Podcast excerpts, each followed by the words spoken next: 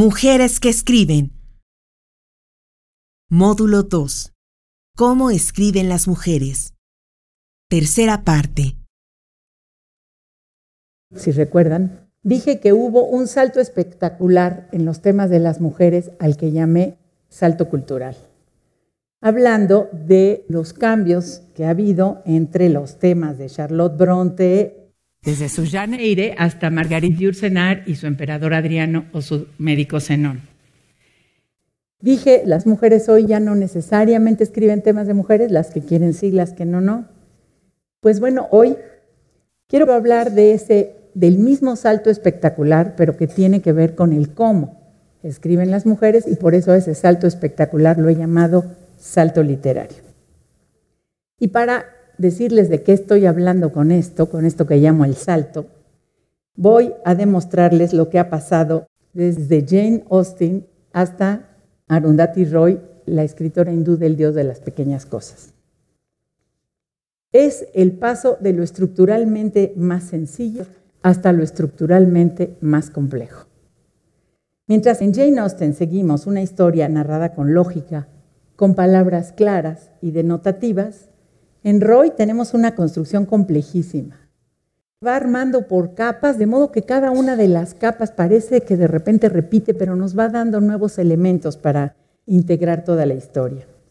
Y esto lo hace Arundhati Roy con un lenguaje, en inglés lo escribe, pero recoge los giros lingüísticos del idioma de la India, de la zona que ella está retratando, y también los giros ideológicos de aquello que está en juego en el relato.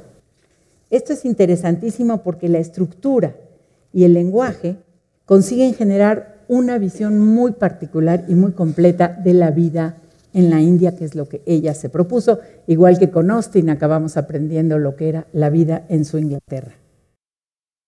Pero si con Austin los sufrimientos y penalidades de las heroínas no son dichos, no son contados, en Roy constituyen la construcción misma del texto.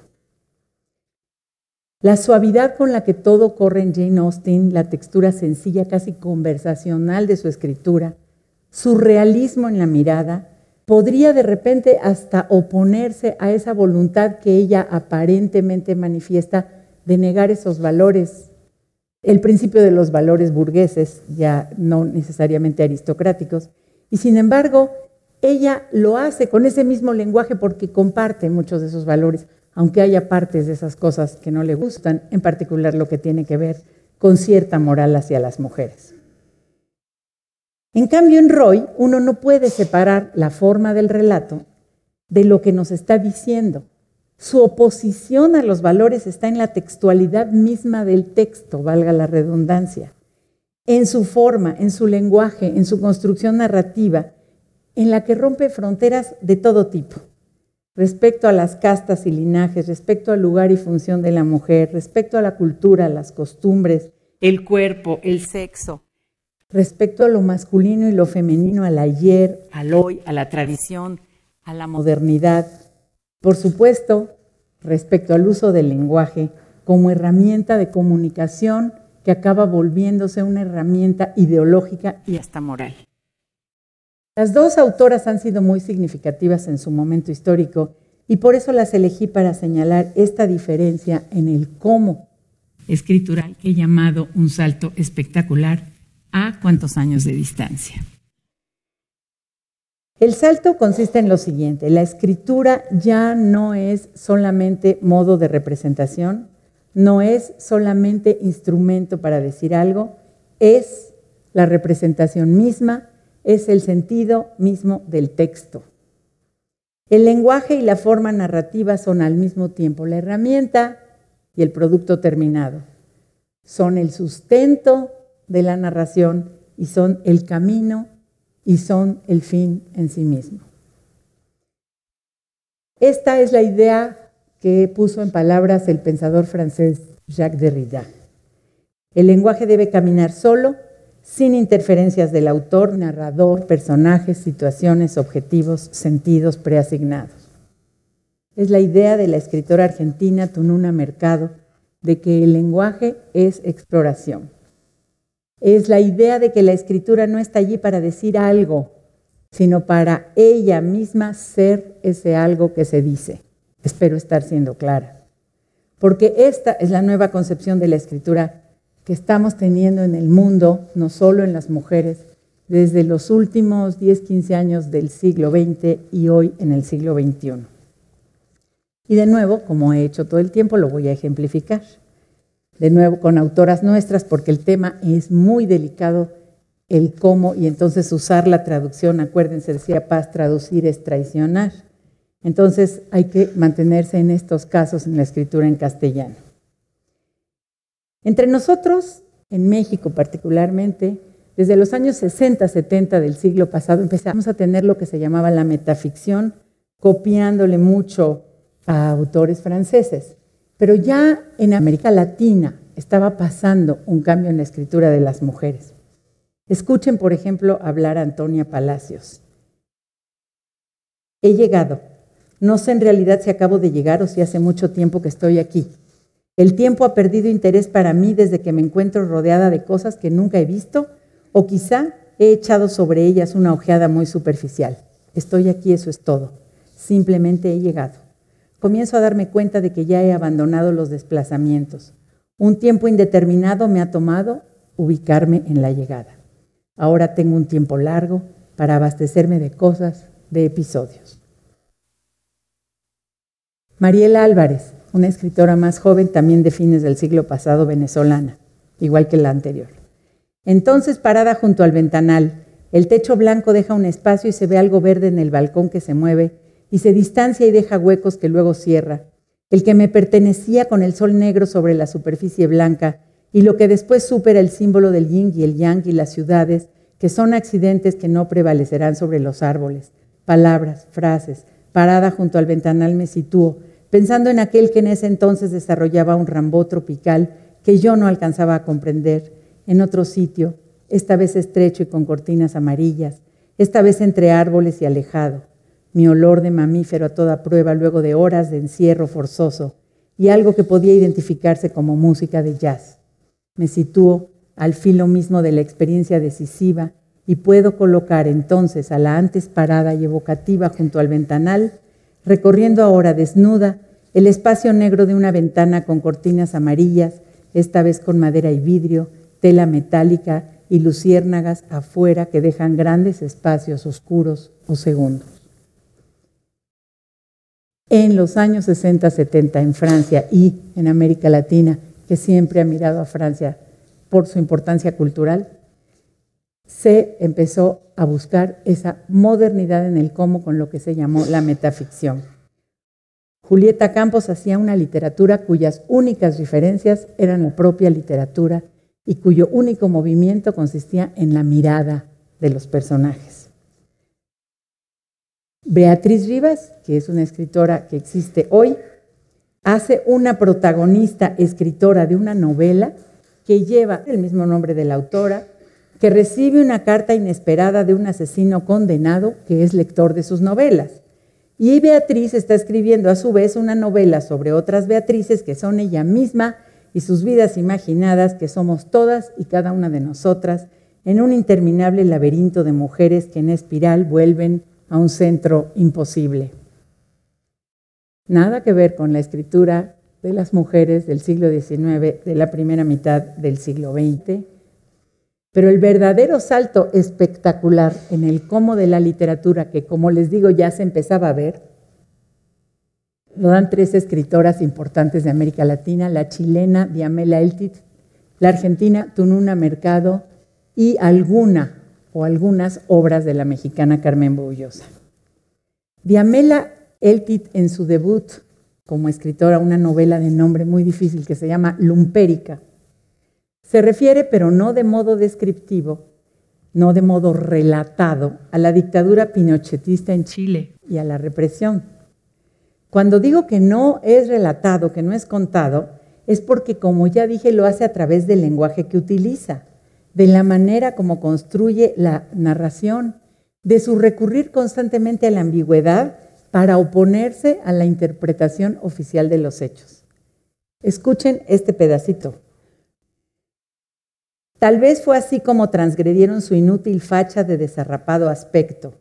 Los evaden de tacto y pierden por eso el lujo de sus carnes. Braman de formas más completas al dejar de lado sus modales. Penetran como una totalidad impuesta. Cavan concentrados sus impedimentos. Supuran al mismo tiempo sus imperfecciones. La observan. Sonríen los desdentados. Los deja de prendida sus miradas. Se ha vilipendiado. Ripio del lumpenesco orden desata la estriada hazaña. Atomiza sacándolos de sus referentes que la herida permuta por sus cicatrices, se añeja, se rema y no levita. Por decirlo menos, es un lenguaje difícil. Pero nos mete de lleno en lo terrible de la situación del golpe de Estado chileno. Tununa Mercado, una argentina que estuvo exiliada en México y cuando regresa a Argentina escribe Estado de Memoria, son pequeñas narraciones que tienen que ver con el exilio, la memoria y la identidad, pero se empeña en negarse a la capacidad representativa del lenguaje, tanto como a nuestro dictum cartesiano de que todo tiene que ser racional y lógico y organizado. Como ha dicho de ella una de sus estudiosas, termina siendo su literatura, es que llega a escribirse a sí misma fuera de los límites de sí misma. Veamos estas líneas. Cuando llegué a casa estaba desdoblada. Quería decir yo y decía ella y rogaba que volvieran a unirme, que me restituyeran al casillero del que provenía y en el que había estado hasta ese momento con tanta despreocupación como inconsciencia. Costó muchísimo volverme a mí o sacarme de mí, una, otra que entrevía a la que no podía acceder y todavía una otra más que no me soltaba, sin saber yo distinguir entre la otra que había que ahuyentar y mí a la que había que retener. En Cielos en la Tierra, Carmen Boullosa intenta trabajar con un lenguaje así y crea una estructura de cajas chinas, como esas muñequitas, este, donde una más pequeña envuelve a una más grande o al revés, una más grande a una más pequeña, las matrioshkas rusas. Y a través de eso va develándonos personajes que hablan a través del tiempo y del espacio históricos para, por un lado, recuperar la memoria del pasado mexicano y, por otro, crear una utopía para el futuro y todo al mismo tiempo. Y además en el mejor sentido de la novela posmoderna, no solo lo hace fragmentado, sino que lo hace también incluyendo una reflexión sobre el propio texto. Esto es muy importante en el modo de escritural de hombres y mujeres de hoy, que es tener una muy clara conciencia y manifestarla en el texto de lo que es el propio proceso creativo. Por eso Carmen dice, esta novela no es de autor, sino de autores. En sus páginas hay tres personajes que confiesan confesar, ya vemos dos que confesamos haberla escrito. Para estas autoras, para este modo escritural, se trata de dejar de relatar con fluidez, con orden y con lógica en el sentido en que lo venimos concibiendo pues desde siempre o por lo menos desde el siglo XVIII. Como dice una autora, dejarse de eso de trama, personajes, escenas, clímax, resolución. No les importa dejar cabos sueltos, porque dicen como si la vida no los dejara. La vida es un desorden que se desliza a través de la palabra, decía Roland Barthes, y parece que estas escritoras están de acuerdo. Hay que narrar el movimiento en el tiempo, la mezcla de hechos y fantasías, lo fragmentado de la vida, dicen las autoras. Para poner un ejemplo muy elemental, no encontramos en ninguna de estas novelas eso que tenía una rayita y luego decía una frase y una coma y decía, dijo, según el que esté hablando. Entonces nosotros sabemos quién está hablando, quién es el que dijo, cuándo está hablando. Aquí no sabemos nada. ¿Quién está hablando? ¿Quién está pensando? ¿Está en tiempo presente? ¿Está en, en el futuro? ¿Quién sabe? No sabemos nada de eso. Es una estrategia estilística, sin duda, pero es más que eso. Es la afirmación de que así es la vida y es la obligación de que el lector tenga que participar porque si se distrae tantito ya nomás no entendió. Cosa que no le pasa con las novelas. De repente uno puede leer tres páginas sin no saber de qué está leyendo y agarra el hilo como en las telenovelas. Estas autoras, los autores en general que trabajan de esta manera, rompen el concepto de narrativa. Rompen la idea de que hay una historia, una estructura argumental, un orden, una coherencia rompen la frontera entre ficción y realidad, entre autor y narrador, entre personajes y sucesos, entre presente y pasado y futuro, entre el yo y el otro, el interior y el exterior, lo privado y lo público, y hasta la definición del género, si es novela, si es testimonio, si es ensayo, si es memoria. Nunca lo tendremos con claridad. Decimos novelas porque eso le ponen los editores ahí en la portada, pero la verdad es que quién sabe qué son. Y esta es la gran ruptura, el gran salto espectacular que rompe con todos los años de la escritura de las mujeres hasta hace un cuarto de siglo. Para Jean Franco, a la que he mencionado varias veces porque es una estudiosa de la literatura latinoamericana y también de las mujeres en la literatura latinoamericana, esta es una gran escritura. Ella adora a quienes escriben así y en particular a estas tres mujeres que les mencioné, Diamela Eltit, Tununa Mercado, Carmen Bollosa. Dice, por ejemplo, de Diamela Eltit. En una serie extraordinaria de novelas que protagonizan el cuerpo femenino, lo marginalizado, emprende una tarea de desconstrucción del binarismo tradicional, el espejo de lo marginal refleja en su obra la imagen monstruosa del centro clásico. Lo que le interesa entonces a Franco en estas escritoras es que se replantean de manera radical lo que es la escritura. Y esta manera de escribir es lo que hoy día intentan y algunas logran hacer. Por ejemplo, Cristina Rivera Garza, en México, Valeria Luiselli, Guadalupe Netel, las tres autoras mexicanas, autoras de mundos hostiles, seres extraños, anomalías, autoras que diluyen las fronteras entre fantasía, realidad, vigilia, sueño, tiempo, nada, silencio, memoria, locura, y autoras que cuentan, como dice una de ellas, todo lo que se resista a ser contado. Todas atravesadas por la obsesión de romper moldes, modos, tradiciones, lenguajes. No queremos más personajes, no queremos más tramas elaboradas, ni siquiera la del hombre desnudo en medio de ese despojo. Sería la palabra donde se van a manifestar conceptos y abstracciones, al traste con centurias de literatura descriptiva y tradiciones naturalistas.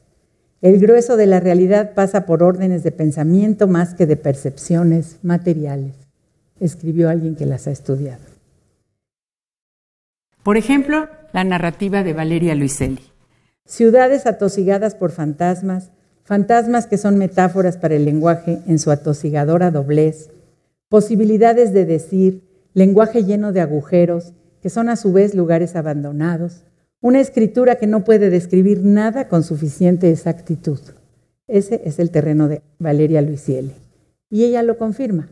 En una entrevista dice, para mí, Habitar los espacios es lo mismo que habitar el lenguaje. Y ambos están fragmentados. Por eso escribo así.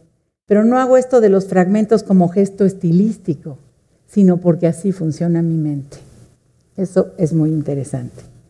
¿Por qué se llegó a esta literatura, me pregunto, con mi perenne alma de socióloga? Pues porque el mundo se ha vuelto un lugar inseguro, no estoy descubriendo el hilo negro. Tal vez siempre lo fue, pero no era tan evidente ni se notaba tan fácilmente. En el mundo no hay certezas, la movilidad y el desarraigo para muchos son constantes y lo único, la única posesión real que alguien tiene es su lengua. En este caso que he señalado, en estas autoras mexicanas que les he mencionado, comparten todas el hecho del desarraigo, comparten todas el hecho de la extrema inestabilidad ya sea por causas políticas, exilios, dictaduras, porque el mundo de hoy las personas se mueven mucho, pero todas confirman la idea de que su única seguridad está en su lengua. También puede ser, ¿por qué no?, que los escritores se hayan hartado de ese modo de escribir ordenado, descriptivo, donde había que poner metáforas, enseñanzas morales. Y hablé hace ratito de alguien que se burlaba de eso de la trama, personajes, escenas, clímax y resolución. Nicole Krauss se llama la escritora. Y otra de ellas dice, yo no lo hago porque todo eso ya me suena falso y hasta vergonzante. Por eso Tununa Mercado insiste en que hay que hacer un correlato entre lo que pasa en el mundo y la forma de expresión artística. Los cambios, los traumas se deben reflejar en el lenguaje y en la estructura de una obra. Dejar la casa en orden, dice Tununa, es evadir la necesidad de hacer esto evidente y de allí la necesidad de desestabilizar las estructuras narrativas. Yo, sin embargo, veo que esta ruptura, y aquí regreso a algo que ya vimos, solo pasa en escritoras de este mundo el que estamos hablando de donde le ha ido mejor a la mujer las clases medias ilustradas, y digo mejor a pesar de situaciones como dictadura y exilio, porque en las mujeres que yo he estudiado que hablan de la guerra, del exilio, de la violencia en países que no han tenido estos avances para las mujeres, todavía no hay un reflejo en el lenguaje y en la estructura de la situación terrible que están viviendo. Estas mujeres lo que están haciendo evidente, las que escriben así, es que en la literatura las reglas no pasan por la lógica. No hay una correspondencia literal entre lo que somos, vivimos, queremos, vemos y lo que leemos. Entonces, por eso cada quien hace del lenguaje lo que quiere, con esa libertad que solo es posible en los sueños, en la locura y en la literatura, evidentemente. Entonces, ¿de qué se trata? Hoy se trata de una literatura que consiste en dejar de derrochar palabras como derrochan los marineros, en considerar que hay que embridarlas y gobernar a la lengua, no más vueltas retóricas, exageraciones, elaboraciones, elucubraciones, son esos los peligros contra los que se tiene que armar el escritor de hoy, dicen quienes aman este tipo de literatura. Hay que llegar a una sintaxis dura y escueta, hay que cambiar la música elaborada por la discordia del lenguaje fracturado, la belleza dulce por la sencillez musculosa. Hay que crear híbridos que no sean ni poesía ni prosa, olvidarse de las voces narrativas, de lo articulado, de la metáfora, de lo conversacional, de toda esa pedantería, de toda la escritura fácil que habla demasiado, que fluye. A todo eso, dice este crítico, se llama Fintan o Tul, hay que ponerle grilletes.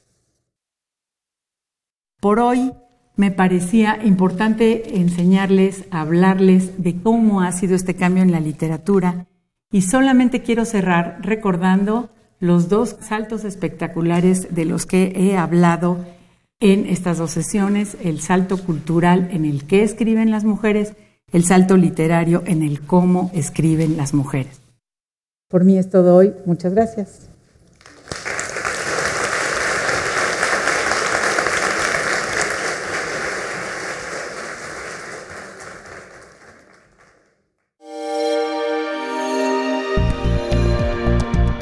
Descarga Cultura. Descarga cultura. Punto UNAM.